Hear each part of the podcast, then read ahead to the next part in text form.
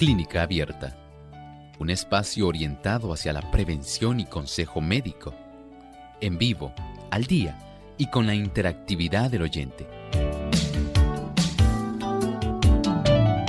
Clínica Abierta, poniendo al doctor a su alcance para un diálogo claro y honesto, porque nos importa su bienestar y salud.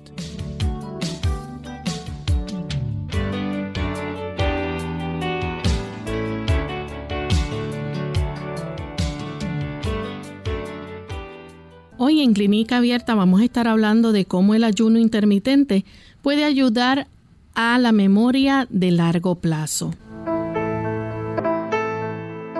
Bienvenidos amigos a nuestro programa de Clínica Abierta. Nos sentimos contentos nuevamente de tener esta oportunidad para compartir con ustedes en otra edición más, otro programa de salud, el cual ustedes han hecho su favorito y esperamos que el tema que vamos a traer hoy día pueda ser de beneficio para cada uno de ustedes. Enviamos saludos cordiales a todos aquellos que ya se encuentran conectados sintonizando nuestro programa.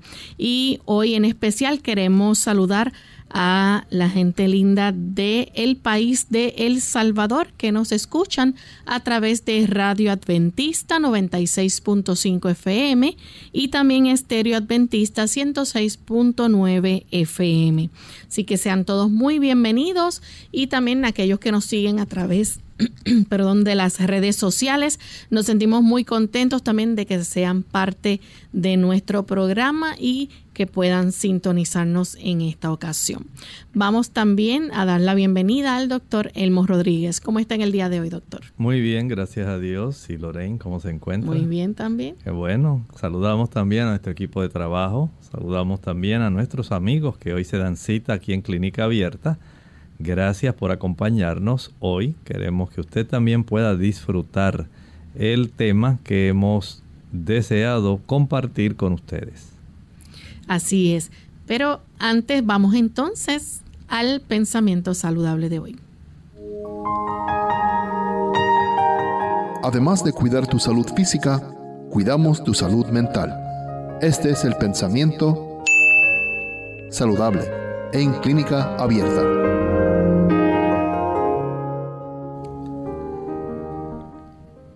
A veces el resultado del exceso en el comer se deja sentir en el acto. En otros casos no se nota dolor alguno, pero los órganos digestivos pierden su poder vital y la fuerza física resulta minada en su fundamento. Es muy importante que nosotros comprendamos la importancia que tiene el que nosotros podamos tener hábitos adecuados en cuanto a la calidad, la variedad, la frecuencia, todo eso es muy importante porque de una u otra forma va a afectar no solamente al sistema digestivo, afecta nuestra capacidad mental y va a afectar también la oportunidad en que se puedan desarrollar algunas anomalías, incluyendo el que se puedan padecer muchos dolores. Tal vez usted nunca había pensado en este ángulo del aspecto de la nutrición, pero ciertamente no solamente la calidad es importante, hay que tener en cuenta otros aspectos que son igualmente necesarios comprender para nosotros poder tener una buena salud. Bien, ya estamos listos entonces para comenzar con nuestro tema para el día de hoy. Y hoy vamos a estar hablando entonces de cómo el ayuno intermitente puede ayudar a mejorar la memoria a largo plazo. Doctor, hay un estudio que se realizó eh, y que habla precisamente de cómo es que el dejar de, de comer puede ayudar a mejorar las funciones de nuestro cerebro. Sí, exactamente. Esto es un estudio que hizo el doctor Tourette. Y este estudio que se llevó a cabo eh, más bien en el Instituto Psiquiátrico de Psicología y Neurociencia en Londres, en la Universidad del Rey, eh, pudieron ellos hacer un estudio muy peculiar. Decidieron utilizar ratones. Ellos querían saber cómo se podía afectar la capacidad mental de las ratas cuando se hacía este experimento. Así que dividieron las ratas en tres grupos. Un grupo era el grupo control. Este le dieron una dieta regular y que ellos comieran cuando ellos quisieran. Hay otro grupo donde básicamente les restringieron, les restringieron la cantidad de calorías que podía comer este, este grupo de ratones. Así que le limitaron en un 10% la cantidad de calorías que podía ingerir. Y el otro grupo sencillamente, escuche con atención, pusieron a que ellos comieran un día sí y un día no. Un día sí y un día no. Así que tenemos los tres grupos de ratitas. Ahí estaba el grupo control, comía cuando quería, lo que quería, todo lo que quería. Estaba el segundo grupo, donde las ratitas sencillamente se les había restringido calóricamente su alimentación. Y por supuesto estaba también el grupo donde estos comían, tenían una restricción calórica de un 10% también, al igual que el segundo grupo, pero estos comían en días alternados. Y después soltaban las ratitas para que ellos pudieran pasar un tipo de laberinto acuático. Esto es un laberinto, ustedes saben que tiene que aprender cómo pasar por diversas áreas para llegar a un lugar donde ahí está la salida, el escape. Y en este laberinto acuático las ratitas tenían que nadar desde una zona hasta una plataforma para prácticamente haber completado ya su recorrido. De esta manera, ellos hicieron con los tres grupos y ellos desearon saber cuál de las tres tenía un mejor recuerdo, cuál de los tres grupos tenía un mejor recuerdo respecto a cómo debía moverse por este laberinto para alcanzar la plataforma después de haber nadado un trecho que era parte del laberinto acuático de este, de este grupo de ratas. Así que ellos permitieron que lo atravesara las ratas que comían lo que querían todos los días a cualquier hora. Muy bien, ellas hicieron esto. Después lo hicieron el segundo grupo, aquellos que tenían la restricción calórica. Las ratitas hicieron lo mismo, estuvieron básicamente nadando todo el tiempo que le correspondía. Y finalmente llevaron este tipo de ratón del último grupo, los que tenían el ayuno intermitente, un día sí un día no. Y saben que este estudio lo hicieron durante 10 días, 10 días. Al cabo de los 10 días, las ratitas son sacrificadas, porque ahora se desea saber qué en realidad ocurrió con estas ratitas. En cuanto no solamente a las observaciones que hicieron los investigadores, el doctor Touret y su grupo de investigadores para determinar lo que ellos habían observado si correspondía a lo que ahora se había desarrollado en los tejidos del cerebro de estas ratas. Si lo que ellos habían observado, cuál de los grupos podía atravesar, recordar más rápidamente eh, cómo atravesar el laberinto acuático y finalmente cuál de ellos tenía alguna evidencia de que esto hubiera sido el desempeño hubiera sido un beneficio que se pudiera demostrar en los tejidos del cerebro de estas ratas.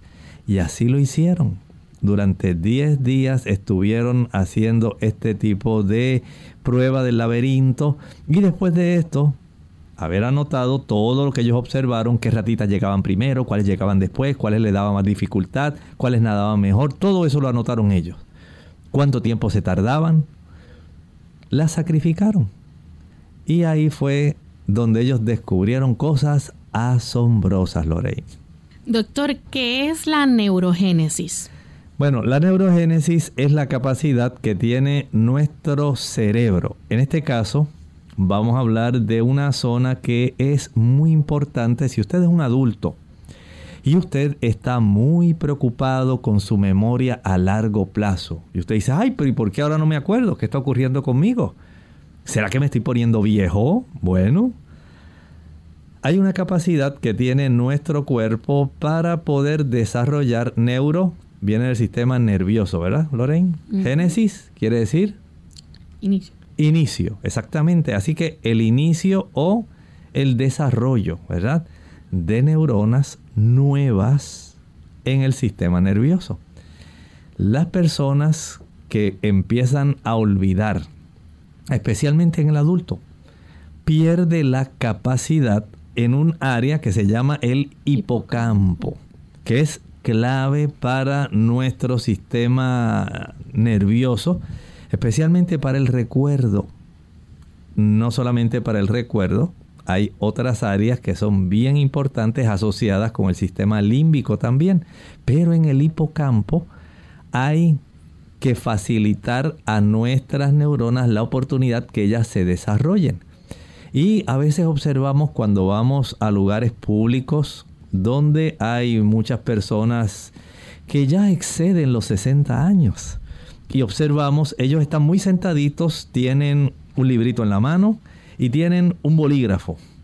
Y en ese librito, cuando vemos la página, vemos que hay unos cuadritos negros, unos cuadritos blancos, ¿cómo se le llama ese tipo de crucigramas, verdad?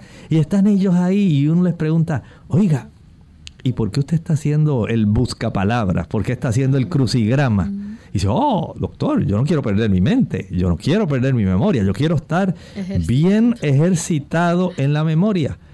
¿Sabe usted que eso no es lo único que usted va a necesitar?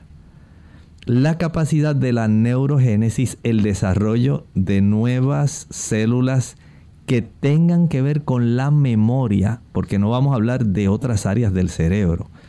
Sabemos que tenemos células madre en nuestro cerebro, pero ¿cómo nosotros facilitamos el estímulo para que esas células madres desarrollen nuevas células en el área del hipocampo que tiene que ver con la memoria a largo plazo? Y este tipo de desarrollo, esa neurogénesis en la persona que ya pasa los 60 años, Lorraine, se va perdiendo. Y la persona comienza a olvidar. Y dice, bueno, es que yo estoy viejo, ya, ya no puedo hacer nada más, sencillamente ya me tocaba. sencillamente estoy viejo. Yo tú sabes que a los viejos todo se le olvida, dice la gente. Bueno, no necesariamente. Así que más allá del buscapalabras, más allá del crucigrama, hay otras cosas que usted puede hacer para estimular el desarrollo de esas neuronas cerebrales para que su memoria a largo plazo permanezca en las más óptimas condiciones. Por eso es que usted tiene que escuchar nuestro tema de hoy. Vamos en este momento a nuestra primera pausa y cuando regresemos vamos a seguir con este interesante tema, así que no se vayan que regresamos en breve. Confianza la clave para una vida más duradera, fortalecida y feliz. ¿Qué tal amigos? Les habla el doctor Elmo Rodríguez Sosa en esta sección de Factores para la Salud. ¿Quiere usted vivir siete años más? La revista Selecciones ha reportado que en un estudio de 21 mil personas de la nación, aquellos que oraron y asistieron a servicios religiosos más de una vez a la semana tenían una expectativa de vida de siete años más que aquellos que nunca asistieron a ningún servicio religioso. ¡Qué asombroso! ¡Cuán poderosa es la fe en Dios! El Señor nos ha dicho en la Sagrada Escritura el ladrón no viene sino para hurtar y matar y destruir, decía Jesús. Yo he venido para que tengan vida y para que la tengan en abundancia. Esta sección llega a ustedes como cortesía del Ministerio de Salud de la Iglesia Adventista del Séptimo Día.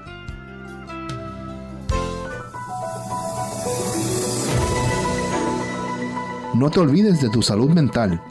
El bienestar mental es una parte fundamental de la salud.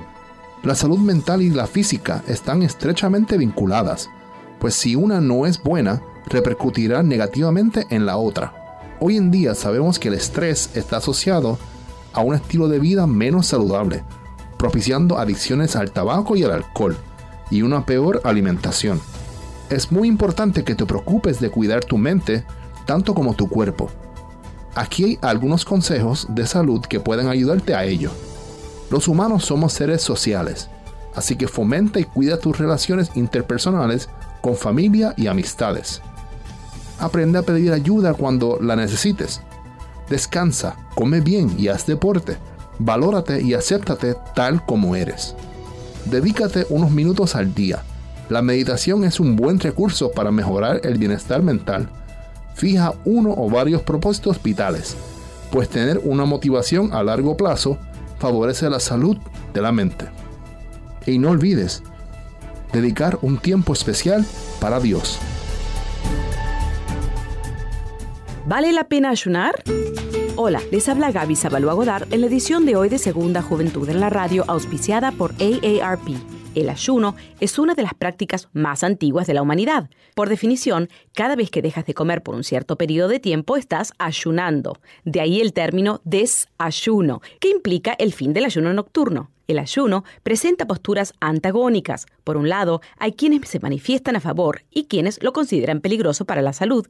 En muchas culturas el ayuno es utilizado como una terapia de limpieza interior y en la actualidad muchos países lo han adoptado como fórmula para bajar de peso. A pesar de que muchos nutricionistas se oponen a su uso, algunos doctores de medicina alternativa lo utilizan con éxito cuán frecuentemente ayunes dependerá de tu estado de salud.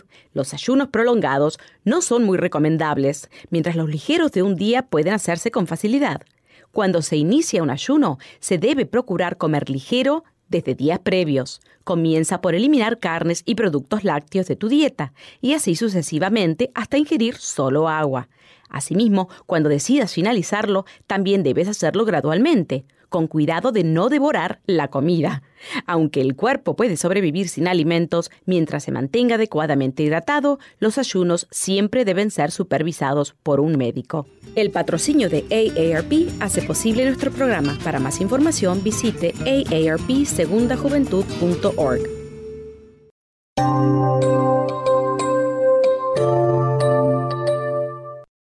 Ya estamos de vuelta en Clínica Abierta, amigos, y hoy estamos hablando acerca de cómo el ayuno intermitente puede ayudar a mejorar la memoria a largo plazo. Y antes de la pausa, el doctor nos estaba hablando, ¿verdad?, de un experimento o estudio que se había realizado en ratones. Eh, habían tres grupos eh, donde, ¿verdad?, algunos se le dio una dieta regular, otro una dieta con 10% menos de calorías y otros donde se le estaba restringiendo la comida, se le daba un día sí, un día no. Y estos entonces mostraron eh, el recordar, ¿verdad? El camino en su laberinto. Exacto, mire. Mejor que, los demás. Sí, ellos exponían estos ratones al laberinto de agua, donde el ratoncito pues nadaba, nadaba, tratando de recordar dónde estaba la salida a la plataforma a la que tenía que llegar. Yo había dicho 10 días, en realidad eran 3 meses, 3 meses para que se fijara bien el aspecto del recuerdo. O sea que todos al principio pues tenían que ir detectando, este, no, aquí tengo que virar a la derecha, en esta área aquí, en esta pared tengo que virar a la izquierda y otra vez aquí a la derecha, otra vez a la izquierda, a la izquierda, izquierda y por fin llego a la plataforma. Bueno, y así hacían con cada grupito de estos ratoncitos que los eh, exponían a este laberinto acuático. El asunto es que al cabo de los tres meses no al cabo de los 10 días, al cabo de los 3 meses. Estos ratones fueron sacrificados y junto con las observaciones, ellos se dieron cuenta que de los tres grupos dijeron, mira, el grupo que mejor se desempeñó fue el grupo que tuvo la oportunidad de comer un día sí y un día no, y que tenían una dieta restringida en un 10% de las calorías totales, digamos digamos que un, por ejemplo, un, humano más o menos diariamente eh, ingiere cerca de 1800 a 2000 calorías al día, al día. Así que estamos restringiendo un 10%, si son 2000 calorías, le tenemos que restringir 200, se quedan 1800, básicamente. Eh, pero en los ratones, pues, se calcula diferente. El asunto es que les restringían un 10% de las calorías totales, calorías que provenían de aminoácidos, ácidos grasos y carbohidratos, porque son los tres tipos de macronutrientes que nos proveen calorías a básicamente los ratones, los animales y también al ser humano. De esta forma, entonces, ellos observaron que estos ratoncitos habían aprendido mucho más rápido, básicamente ya al cabo de los 10 días de haber dado inicio el estudio de este laberinto acuático, ellos ya básicamente lo hacían muy rápido y recordaban mejor que los otros ratones. El grupo de los ratones que solamente tenían una dieta donde era una dieta normal, que comían lo que ellos querían, pero con una restricción calórica de un 10%, este tardaba más en llegar al lugar de la plataforma al finalizar el laberinto acuático. Y el primer grupo, ese sí, ese tardó más que todos los otros dos grupos. Eran los que se confundían, les resultaba más difícil y tardaron mucho más tiempo en alcanzar la plataforma al finalizar el laberinto acuático. De esta manera, ellos al analizar las neuronas de este grupo de ratón dijeron, ¿dónde estará el secreto de estos ratones que están haciendo este tipo de dieta de ayuno intermitente? Pues ellos analizaron y observaron que en esta región del hipocampo que estábamos hablando, un área que nosotros tenemos justamente dentro de nuestro cerebro, básicamente en el mismo medio del cerebro. Y en esa área, este, esta estructura está muy, muy asociada con el área de ayudar a conservar la memoria.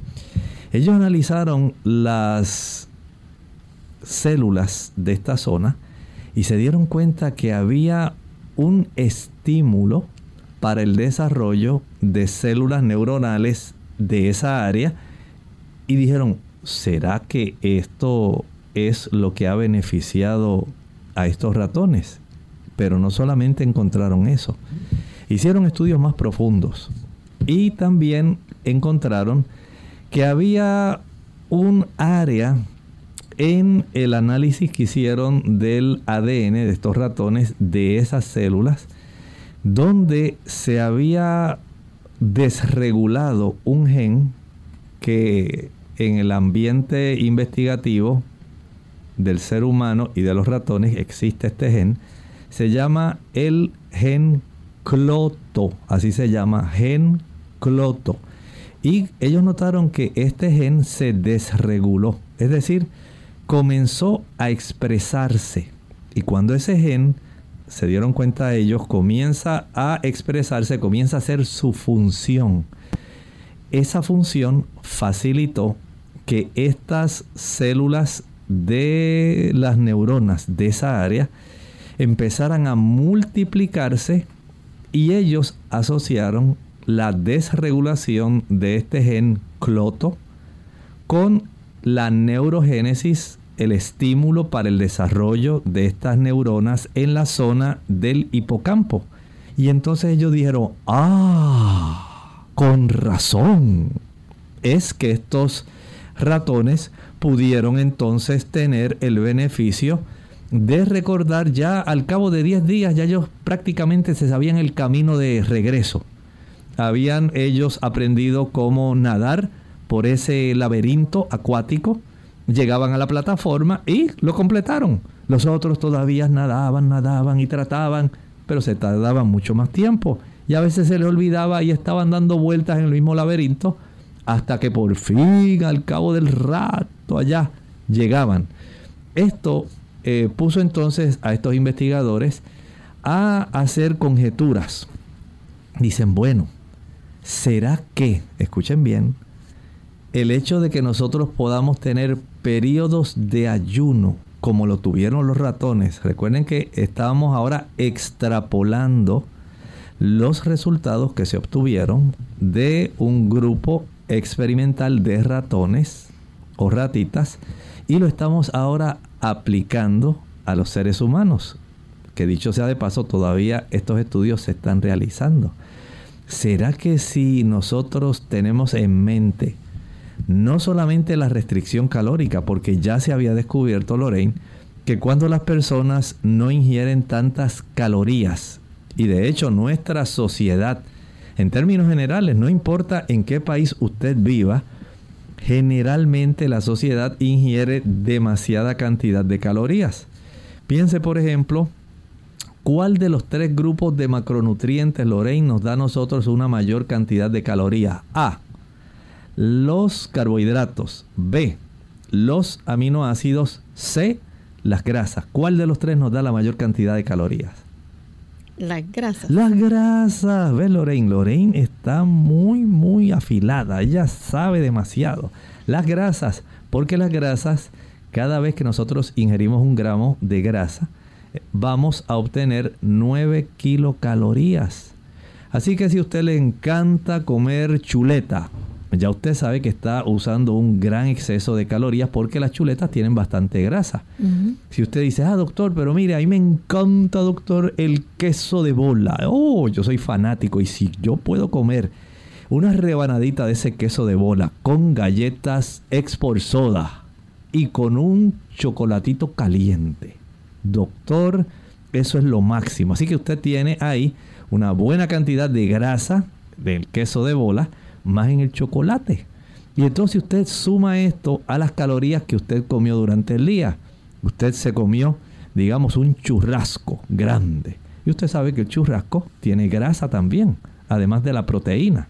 Porque las proteínas tan solo nos dan por cada gramo 4 kilocalorías. Pero las personas tienen otro defecto, Lorraine. No solamente las calorías que provienen de la grasa. Piensen en esta época, cuando está llegando, se acerca la época navideña. Las personas asocian la época navideña, por supuesto, con comida especial. Y parte de esa comida especial incluye el consumo de... ¿Qué cosas, Lorraine? Algunas cositas especiales, ¿verdad que sí? Hay unos postrecitos especiales, ¿verdad? Eh, por ejemplo, aquí en Puerto Rico, muy común, el tembleque, el arroz con dulce.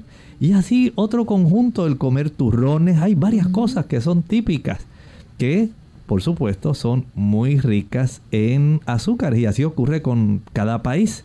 Tiene eh, la tarta de Navidad, el pastel de Nochebuena, la rosca de Reyes, el panetón. Todos los países tienen algún tipo de postre especial. Y por supuesto, mientras mayor es la cantidad de azúcar que usted consume, que le facilite la ingesta de calorías, se le llaman calorías vacías. Son calorías en exceso, aunque cada gramo de carbohidrato, ya sea de azúcares o de almidón, va a proveer 4 kilocalorías las personas al consumir los azúcares ya refinados, usted está ingiriendo una mayor cantidad porque está concentrando una mayor cantidad de azúcares. De esta manera, entre los azúcares y las grasas, entonces ya usted tiene una cantidad excesiva. ¿Por qué tenemos mundialmente, Lorraine, una epidemia de sobrepeso y de obesidad? ¿Por qué será? Precisamente. La gente le gusta comer eso el exceso de calorías, esas calorías que se acumulan en forma de triglicéridos en el hígado. En nuestro hígado se van a acumular y van a dar lugar al hígado graso. Se acumulan también subcutáneamente y usted se agarra así el área de la cintura y dice, ah, se me está creando aquí una llanta. Dicen, la mía es como una bicicleta. El otro dice, no, pero la mía es como la de un camión, está muy gruesa pero hay una gran cantidad de grasa también alrededor de los órganos internos. Y esto hace que ese tipo de conducta facilite que mientras mayor es la ingesta de calorías, a usted que le encanta, digamos, diariamente, se consume por la mañana huevos revueltos. Ahí tiene una gran cantidad de grasa, pero también tiene proteína y ya usted va sumando calorías y dice, ah, eso yo me lo como con tocineta o tocino. Ya usted sabe que ahí la grasa y la proteína que tiene le va a subir mayor la cantidad de calorías. Y eso lo acompaño de unos rollitos de pan con canela, saturados así de muchas pasitas y, ay doctor, tan ricos que me quedan. Y además de esto, preparé unos panqués y lo finalicé con una, un buen refresco de sabor a fruta. Bueno, usted sume todas esas calorías, luego sume las calorías del mediodía. Se comió una pechuga con muchas papas fritas, con ensalada, eso sí, y con un buen postre, un trozo de pastel de chocolate. Y en la tarde se comió una hamburguesa, porque no tenía mucha hambre, una hamburguesa sencilla, con doble queso, y se lo consumió con otro refresco. Todos los días usted vaya sumando la cantidad de calorías que usted ingiere y contrástelo con la actividad física que usted realiza. Usted dirá, doctor, por algo se me están poco a poco acumulando estas calorías. Bueno, eso tiene mucho que ver con lo que va a ocurrir eventualmente en su cerebro. Así que este otro grupo, el segundo grupo al que se les restringieron las calorías, no tuvo un desempeño tan bueno como el grupo que hizo el ayuno intermitente. Así que llegaban más rápido los del ayuno intermitente, más lento los que habían tenido una restricción calórica, porque se puso muy de moda, eh, que si usted quería vivir más larga vida, tuviera una restricción calórica, se puso de moda hace unos dos o tres años.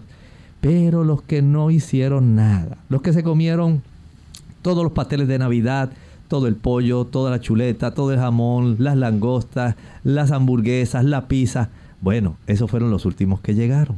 Así que vamos a ver cómo esto tiene un tipo de, digamos, beneficio que nosotros podemos sacar de este estudio que se acaba de publicar básicamente hace menos de unos 4 a 5 meses. Y queremos compartir con ustedes los hallazgos y las conclusiones.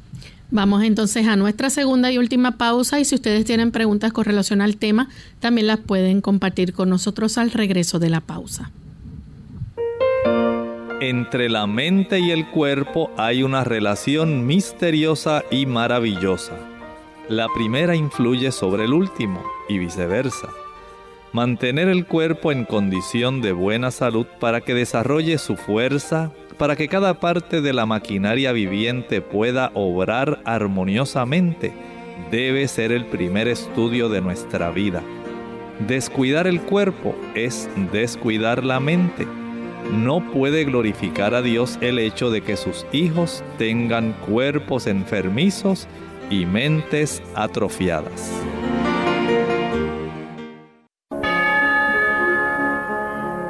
¿Qué es la Navidad? Si tienes tristeza, alégrate. La Navidad es gozo. Si tienes enemigos, perdónalos. La Navidad es paz. Si tienes amigos, búscalos. La Navidad es encuentro. Si tienes pobres a tu lado, ayúdalos. La Navidad es don. Si tienes soberbia, sepúltala. La Navidad es humildad. Si tienes pecado, conviértete. La Navidad es gracia. Si tienes tinieblas, disípalos.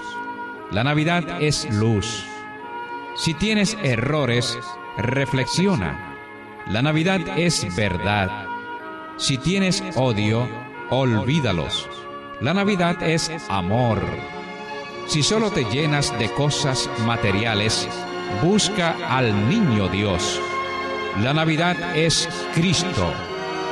Amén.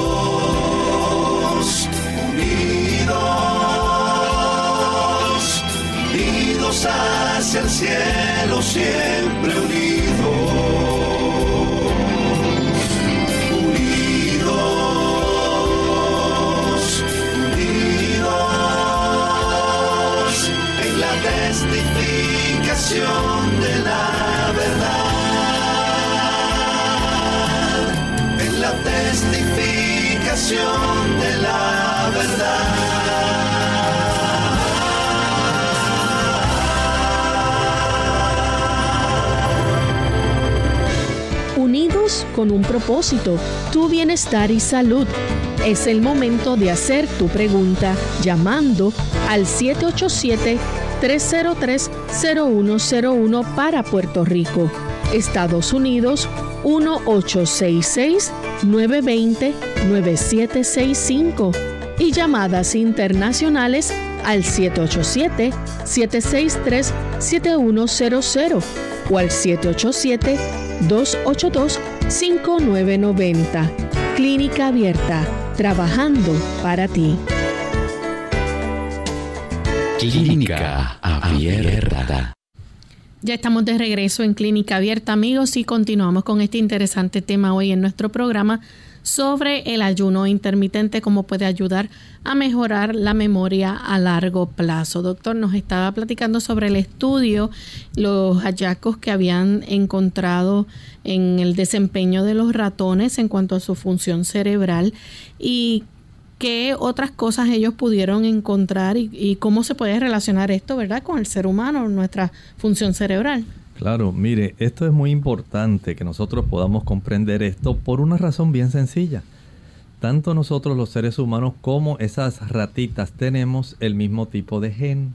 El gen cloto, a veces también se le conoce como K1. Y esto nos da a nosotros una clave. El poder nosotros darnos cuenta de que hay un tipo de estímulo, una desregulación para que haya una expresión de este tipo de gen, va a traernos varios beneficios. Por un lado, va a facilitar que las neuronas que están en la región dorsal del hipocampo aumenten en cantidad. ¿Escuchó? Esto quiere decir que aunque usted vaya poniéndose añoso. Aunque usted se vaya poniendo viejo, no tiene necesariamente por qué perder la memoria. Cuando usted tiene la oportunidad de tener un secreto que le ayude para que usted pueda conservar en la mejor condición posible su memoria. Porque se ha descubierto que al tener esta expresión de este gen, el gen cloto o K1, ayuda para que nuestro, nuestro mismo cerebro puede estimular a que las células madre que están en el cerebro, las que corresponden al cerebro, porque hay células madre en otras partes, pero nuestras propias células madre. No es que porque usted consumió un producto que dice que tiene células madres, eso le va a ayudar. No, esto no funciona así. Estas son células madres propias, suyas, que ya están ahí, aguardando la señal. Y la señal se la da este gen. Este gen que al desregularse se activa, envía las señales para que se formen las proteínas necesarias para que se pueda estimular en esa área del hipocampo, en la región dorsal, un aumento en la cantidad de neuronas y cómo esto se va a manifestar, al igual que se manifestó en los ratones. Va usted a tener una mejor memoria. ¿Escuchó? Usted quiere mejorar la memoria y usted cree solamente que porque está comiendo moras oscuras, blueberries, ya con eso usted va a tener una mejor memoria. No es suficiente. No es que no ayuda, pero no es suficiente. Mientras mayor sea la ingesta de calorías, mientras más sea la cantidad de azúcares, mientras mayor sea la cantidad de grasas que usted come, usted no ayuda para que usted pueda conservar este tipo de efecto. ¿Por qué? porque el cuerpo no trabaja con una gran cantidad de grasa ni una cantidad de calorías enorme. El, cuerpo, el cuerpo no requiere tanto. Noten cómo en este caso, al consumir menos calorías, digamos si un ratón, eh, esto es un ejemplo, no estoy diciendo que el ratón comía esa cantidad de calorías. Digamos que el ratón consumiera 500 calorías al día o 600. Un día de por medio, ese otro día eran cero calorías que ingresaban. Así que el, ratón tenía que utilizar las calorías que estaban almacenadas en forma de glucógeno en el músculo y en el hígado o en forma de grasas a nivel subcutáneo o alrededor de los diferentes órganos. Y esto hacía que se activara, porque el ratón lo hacía un día sí, un día no. Comía un día, ese día pues comía muy bien, al otro día sabía que no tenía comida, pero sabía que al tercer día, al, siguiente día después del día de ayuno intermitente, iba a tener otra vez comida. Y esto facilitaba el que se expresara, se desregulara ese gen, el cloto o K1, y esto facilitará un aumento en la producción de estas células que facilitan, escuche esto, número uno, el que usted tenga más células en esa región de la memoria. Cuando sabemos que las personas que están desarrollando Alzheimer, lo que hacen es reducir la capacidad no solamente de la memoria, sino que las células se van, van muriendo, ya no se pueden nuevamente desarrollar, a no ser que usted comparta este secreto. Dice, doctor, pero mire que mami siempre se pasaba haciendo los crucigramas, el busca palabras y se comía las blueberries, los red raspberries, se comía la fresa, la frambuesa, doctor, las moras azules, las moras, eh, las rojas. Ella se pasaba consumiendo antioxidantes. Muy bien, eso es excelente. Es bueno que haya hecho el buscapalabras, que haya memorizado versículos, pero si usted está consumiendo un exceso de calorías diariamente, usted no se va a ayudar. O sea, no estoy diciendo que tenga que comer un día sí, un día no. Tampoco estoy diciendo eso como lo hicieron los ratones. Pero sí le digo algo. Si usted está comiendo demasiadas calorías, reduzca la ingesta calórica. Y además de eso, permita que haya un periodo largo entre una y otra comida para que nuestro cerebro pueda desregular estas capacidades que tiene, especialmente si ya usted ha excedido los 60 años. Pero usted va a esperar a llegar a los 60 años para hacer esto. No espere esa edad, hágalo antes. El, el expresarse este gen, el K1 o cloto, que lo tienen los ratones y lo tiene el ser humano en su cerebro, ayuda, número uno, escuchen esto, a que usted tenga una mejor retención, a que usted tenga una mejor memoria. Así que usted no va a olvidar tan fácilmente porque los ratones demostraron que ellos, al contrario, tenían un mejor desempeño. Segundo, estos ratones, al tener esta expresión de este gen, pudieron tener una mayor largura de vida, su longevidad fue mayor. Esto es consono con lo que ya hemos hablado anteriormente, como han salido estudios donde si usted restringe también la cantidad de calorías, eso se traduce en una vida más larga. Usted dura más tiempo. Contrario a lo que muchas personas creen, usted en vez de acortarse la vida por una ingesta excesiva de calorías, si a usted le encanta el queso y dice, ay doctor, mire, a mí me encanta el mangú con queso frito.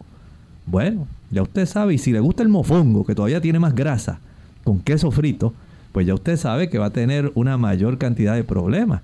Y si le gustan las cosas que son así, las empanadillas, los pastelillos y todas esas cosas fritas así que a usted le encantan, pues ya usted sabe la probabilidad de que usted vaya a afectar la memoria es bastante grande. Así que este proceso, el proceso de neurogénesis, donde se estimula el desarrollo de estas neuronas, se va a afectar. Usted desea, Lorraine, las personas desean aumentar el aprendizaje o desean reducirlo?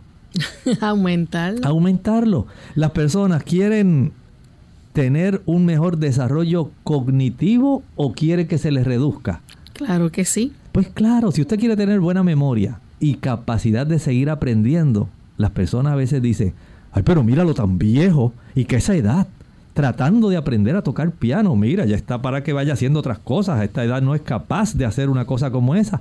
Y se asombran cuando al cabo del tiempo, ese amigo que usted estaba criticando porque cómo era posible que esa edad empezara a aprender piano, pues sí lo aprendió y tocó algo sencillo no estoy diciendo que la persona tiene la cantidad de neuronas que tenía cuando era joven, no es cierto.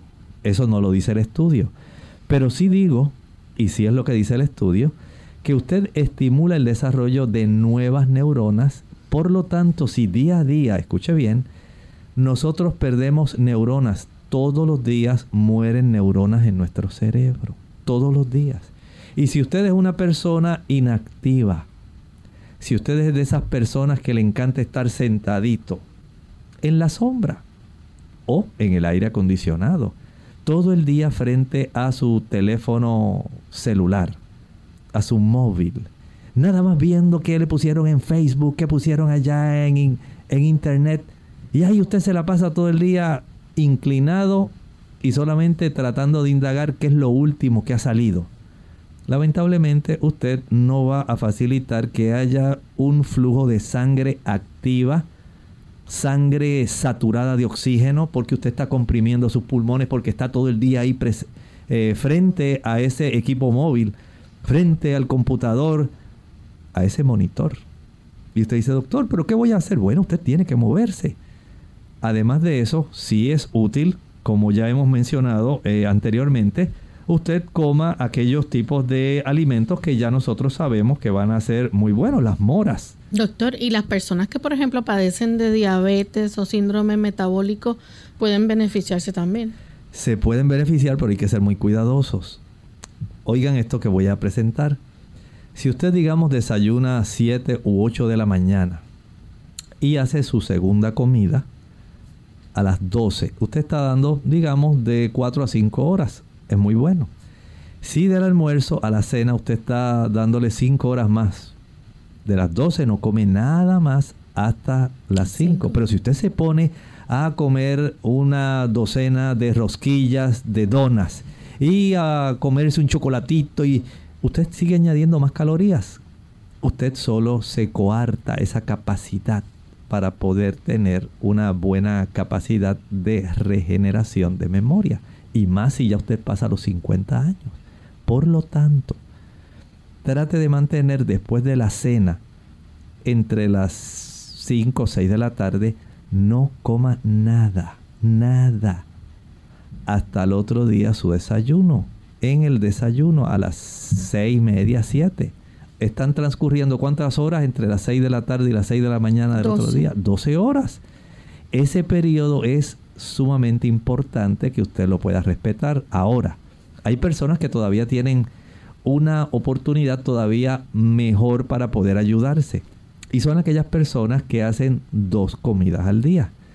Digamos que usted desayuna a eso de las 7 de la mañana y hace su segunda y última comida a las 2 de la tarde. Doctor, pero sí, hay muchas personas que tienen ese hábito.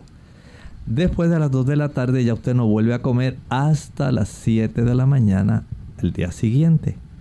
¿Cuántas horas transcurren, Lorraine, entre las 2 de la tarde hasta las 7 de la mañana del día siguiente? Han transcurrido 12, 13 y 4, casi unas 17 horas, básicamente.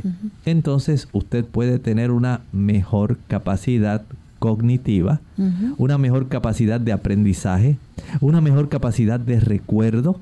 No importa que usted esté haciendo el buscapalabras, es bueno. Hizo el crucigrama, muy bueno. Se aprendió los versículos de memoria, muy bueno. Ah, me comí los blueberries, excelente. Se comió la fresa, muy bueno.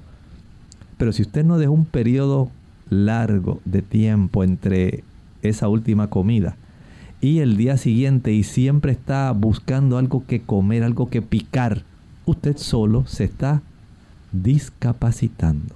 Tenemos a María de San Sebastián. Tiene una pregunta. Adelante, María. Ah, buenos días. Es a preguntarle al doctor si yo puedo usar esta fruta aunque tenga el fósforo alto. Ah, muchas gracias. Mire, generalmente las frutas no son altas en fósforo, generalmente no.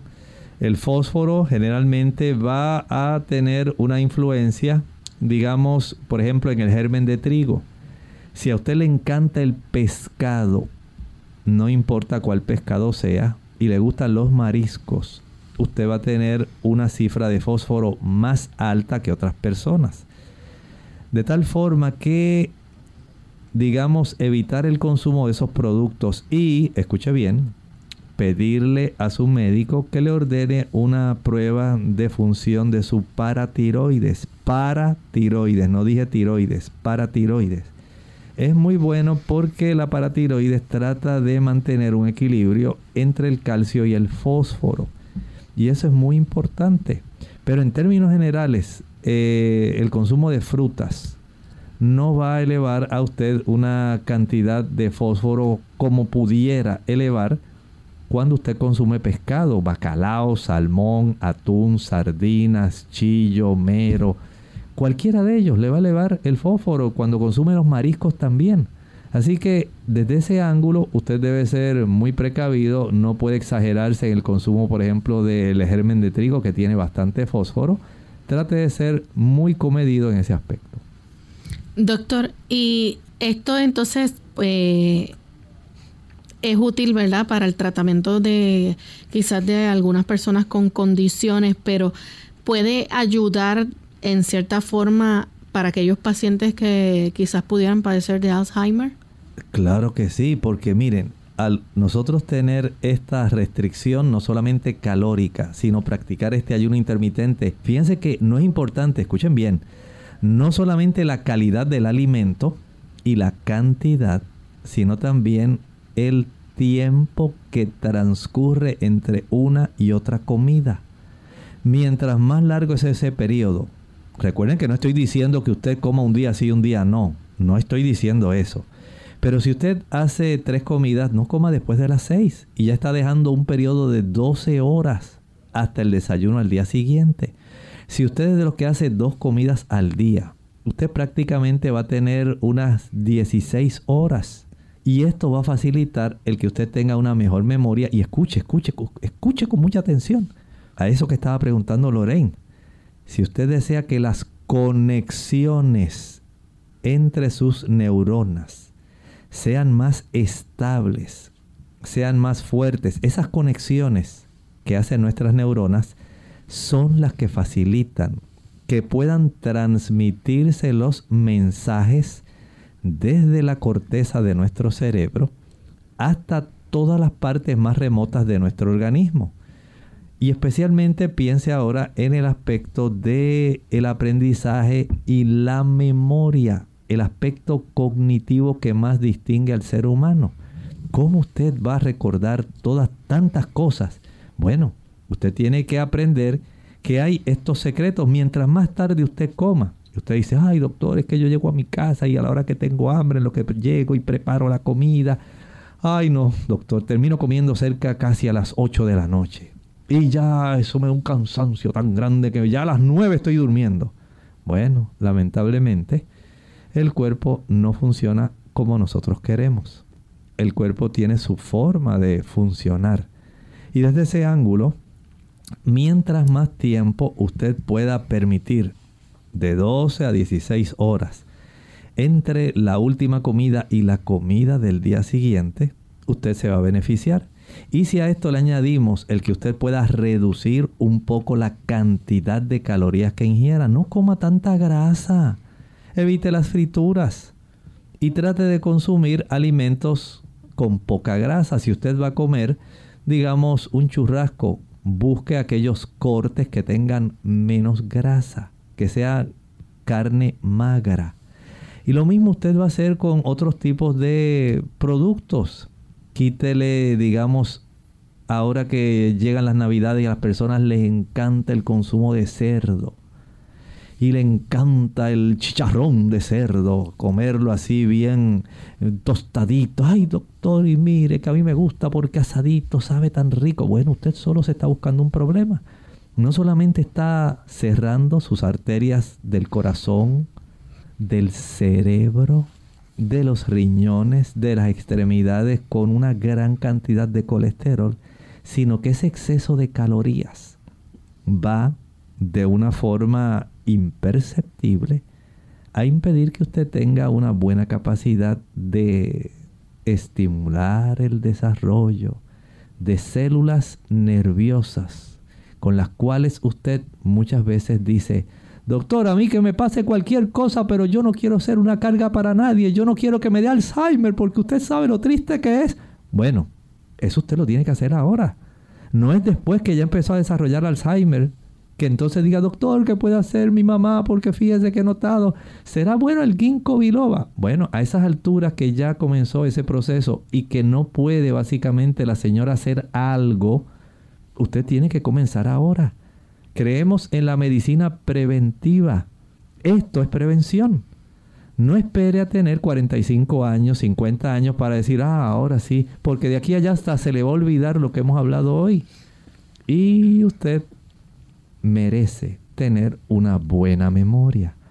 Ejercítese, trate de que su mente se ejercite, trate de memorizar, aprenda nuevas cosas, estimule su mente, no se limite al buscapalabras y al crucigrama. Lea la Biblia, memorice sus versículos, memorice sus promesas, eso es útil. Pero además de eso, como una alimentación que no les restrinja a usted la cantidad de sangre que debe llegar al cerebro, como ocurre con las grasas, las frituras y con el exceso de azúcar. Y no olvide, mientras más calorías ingiera, usted poco a poco se incapacita para desarrollar nuevas neuronas en su cerebro. Doctor, ya para finalizar, eh, queremos este, aclarar, ¿las dietas cetogénicas es lo mismo que el ayuno intermitente? No, no es igual. La dieta cetogénica básicamente se está facilitando que haya una mayor cantidad de proteína para que el cuerpo pueda descomponer el acúmulo de grasa que ha estado almacenada y esto da lugar a que se desarrollen cuerpos cetónicos. El hidroxibutirato eh, y otros más que van a estar inundando la sangre porque están dando evidencia de que se descompuso la grasa. Pero no es igual. Estamos hablando ahora indirectamente si hay cierta restricción calórica, pero una cosa es que la persona ayune y otra cosa es que la persona tenga una dieta cetogénica. Bien, ya hemos llegado al final de nuestro programa. Agradecemos al doctor por esta orientación, a ustedes amigos por la sintonía que nos han brindado y queremos invitarles a que mañana nos acompañen nuevamente a nuestro segmento de preguntas donde usted puede hacer su consulta. Así que finalizamos entonces con este pensamiento bíblico. Dice el Apocalipsis capítulo 4 y versículo 4, y alrededor del trono había 24 tronos y vi sentados en los tronos a 24 ancianos vestidos de ropas blancas con coronas de oro en sus cabezas. ¿Saben qué? El ambiente celestial. Juan lo está describiendo. Él desea que nosotros comprendamos que el deseo de Dios es que nosotros podamos también tener la oportunidad de nosotros llegar algún día a ese lugar porque el Señor lo pagó, pagó el boleto para que nosotros podamos estar ahí. Solamente tenemos que creer en Él. Nosotros también en el cielo estaremos con ropas blancas y tendremos coronas de victoria sobre nuestra cabeza. Ese es nuestro destino si tan solo aceptamos la oferta de la salvación que el Señor nos ofrece. Nosotros nos despedimos y será entonces hasta el siguiente programa de Clínica Abierta. Con cariño compartieron el doctor Elmo Rodríguez Sosa y Lorraine Vázquez. Hasta la próxima.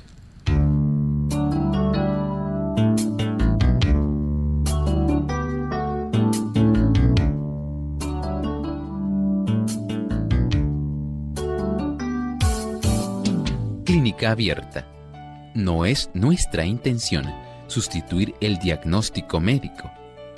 Antes de poner en práctica cualquier consejo brindado en este programa, usted debe consultar con su médico.